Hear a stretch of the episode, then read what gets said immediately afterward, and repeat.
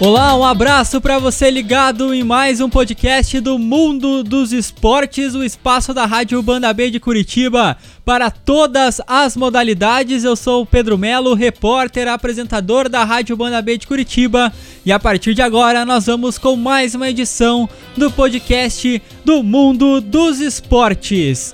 Hoje vamos falar sobre futebol feminino, vamos falar sobre a realidade do futebol feminino no Brasil. Passou a Copa do Mundo na França, teve uma mobilização muito grande em relação à seleção brasileira. O Brasil, inclusive, até trocou seu comando técnico, saiu o Vadão, entrou a sueca Pia Sandhage mas o futebol feminino de clubes no Brasil vive uma realidade muito diferente. Alguns clubes têm até uma situação quase amadora, podemos dizer assim, e um desses casos é do Imperial, o único clube de Curitiba no Campeonato Paranaense Feminino. O Imperial já se prepara para a disputa do estadual, mas o Imperial está fazendo uma vaquinha para conseguir financiar a sua participação no Campeonato Paranaense. Você que tem interesse em ajudar o Imperial pode acessar a coluna do Mundo dos Esportes no esportebandab.com.br. Lá tem o link para ajudar a equipe curitibana e para falar um pouco mais sobre esse projeto tão bacana do Imperial, o único clube de Curitiba do futebol feminino. Também para falar sobre a situação da vaquinha, a nossa entrevistada da semana é a Rosângela Bortolás, técnica da equipe do Imperial. Bom, Rosângela, queria agradecer a sua participação no podcast do Mundo dos Esportes e queria que você falasse um pouco mais como que anda a preparação do Imperial para o Campeonato Paranaense e também falasse um pouco mais sobre essa vaquinha. Olá, Pedro, tudo bem? Olá, ouvintes da Rádio Banda B, tudo bom? É, então, a gente está com a equipe já em treinamento é, forte com, com a equipe adulta, né? Que é a equipe que vai disputar o campeonato é, estadual. É, estamos fazendo treinamento todo final de semana, a gente está em preparação ainda, né? É, montando o elenco, também trazendo algumas meninas, algumas peças novas para compor a equipe. E, e viemos, viemos, treinando forte, né? Com o objetivo da gente alcançar nosso, a, a, o principal, né? Que é a gente conseguir a vaga do brasileiro A2. Então, a gente vem, vem treinando bem forte toda semana. É, a, inclusive, para essa partida, para os jogos da, da, do campeonato estadual, entrou agora equipe, uma equipe nova que é o Londrina, né? É a primeira vez que o Londrina está participando.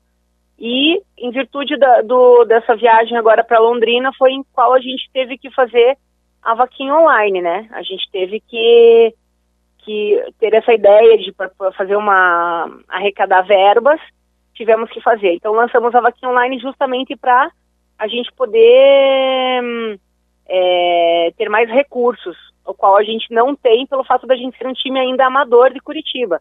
A gente faz um esforço enorme para a gente poder disputar e poder é, otimizar e né, dar oportunidade para essas meninas no futebol. Então, é, a gente faz vaquinha, a gente está fazendo rifas, várias ações para a gente conseguir verbas. Então, é por isso que a gente está lançou esse, esse, esse novo evento aí no Facebook. E nesse campeonato são três jogos fora de casa: Londrina, Toledo e Foz. O fato de ser o único time do lado leste do estado também é, dificulta para vocês financiar essa disputa no campeonato? É, na verdade são os três times, isso mesmo, Foz do Iguaçu, Toledo e o Londrina, né? É, a maior dificuldade nossa no futebol feminino é o financeiro mesmo, né? Que entrando mais equipes do, do norte ou do oeste, aí a gente tem que fazer viagem. Saiu fora da capital, a gente já tem mais gastos em virtude de, de ter que alugar um ônibus e ter é, a comodidade das atletas e também alimentação. Então, é tudo aumenta, né? E a maior dificuldade mesmo é o fato das viagens. Então, a gente vai ter que fazer três viagens para fora e, e três jogos serão em casa, os quais a gente tem os custos básicos aqui. Então, aumentou pelo fato de ter uma equipe a mais é, no percurso de viagem, né? Então, foi esse o, o grande detalhe. Mas, por outro lado, isso é espetacular que a gente tem mais equipes femininas interessadas em entrar no campeonato. Então, isso é muito bom, né? Muito bom mesmo. E tivemos recentemente a Copa do Mundo Feminina, teve uma grande repercussão, mas passada a Copa do Mundo temos a verdadeira, realidade do futebol feminino no Brasil. Como que você vê essa situação do futebol feminino no Brasil, tivemos muitos casos já divulgados depois da Copa do Mundo de dificuldades de equipes femininas que disputam o Campeonato Brasileiro. Eu imagino que para o Imperial deve ser pior ainda essa situação, até porque o time ainda não disputa nenhuma competição nacional. É, na verdade, com a competição do Mundial agora que teve a Copa, então realmente aumentou a procura pelas meninas, o futebol aumentou um pouco mais aí, é, o interesse, né? É, mas as dificuldades, é, vou falar assim, a mídia realmente ajudou bastante o futebol feminino, é, deu uma alavancada um pouco mais, né, mostrando. Só uma coisa que a gente espera é que não caia no esquecimento o futebol feminino, não seja somente momentâneo, é, para poder é, ganhar popularidade em mídia, assim, né? E sim, depois, agora que passou a Copa, que a gente tenha mais incentivo mais observações é, com mais carinho de todos os empresários, é, empresas grandes e patrocinadores. É, então, assim, o futebol feminino necessita disso, né? Então, a gente procura que seja muito mais visível. A dificuldade continua, tem ainda sua dificuldade, porém, a gente, a gente espera que, que surja muito mais é, incentivo agora, né? E continua toda. A gente vê as equipes do, do Campeonato Brasileiro aí com bastante.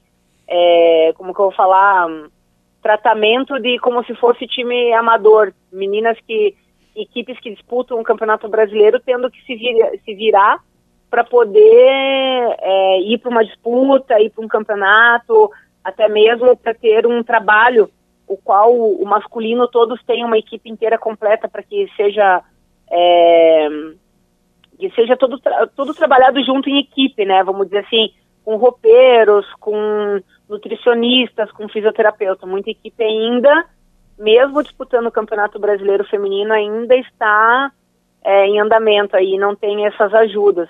E o meu, o meu time aqui, como é, uma equipe amadora, a gente sofre muito, com certeza, com isso.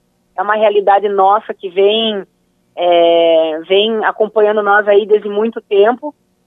Acredito que vai melhorar bastante mais para frente. A gente vai dar uma, vai melhorar, vai melhorando cada vez mais.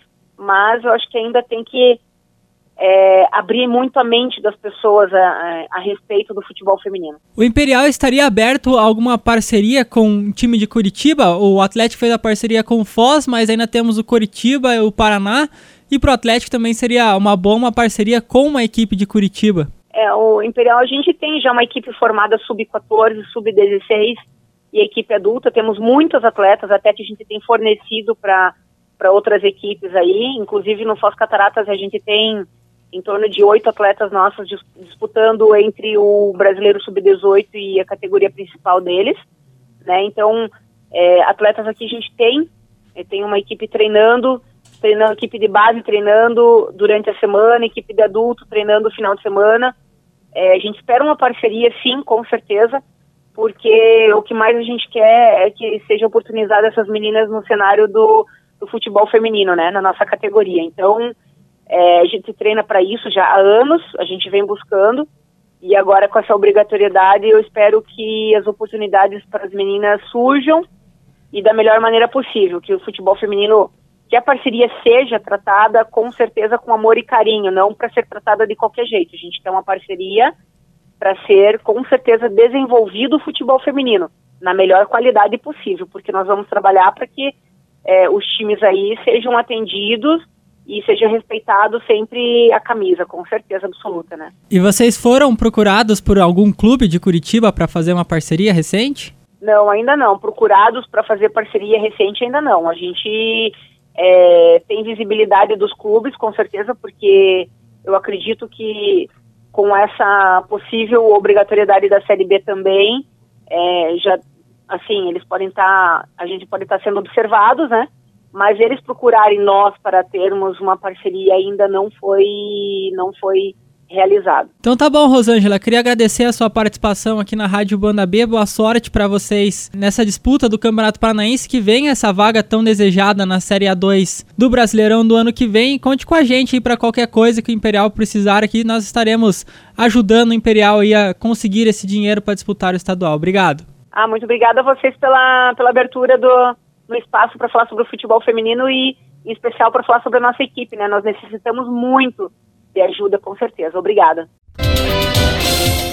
Agradecendo a participação da Rosângela Bortolás, diretora do Imperial, a vaquinha foi criada pela diretoria do Imperial no último dia 17 de julho e ficará disponível até 7 de setembro, data da estreia do Imperial no Campeonato Paranaense. O objetivo é arrecadar 25 mil reais, justamente para fazer as três viagens para o interior do estado. Como eu disse, pode acessar a coluna do mundo dos esportes no esportebandab.com.br para saber como ajudar a equipe do Imperial ou acesse as redes sociais, o Instagram ou Facebook do Imperial para ajudar a equipe de Curitiba a participar do Campeonato Paranaense. E ainda falando sobre as equipes femininas do futebol paranaense, o Foz Cataratas está em reta final de participação no Campeonato Brasileiro de Futebol Feminino não tem mais chances de classificação para as quartas de final e o Foz Cataratas ainda luta para escapar do rebaixamento.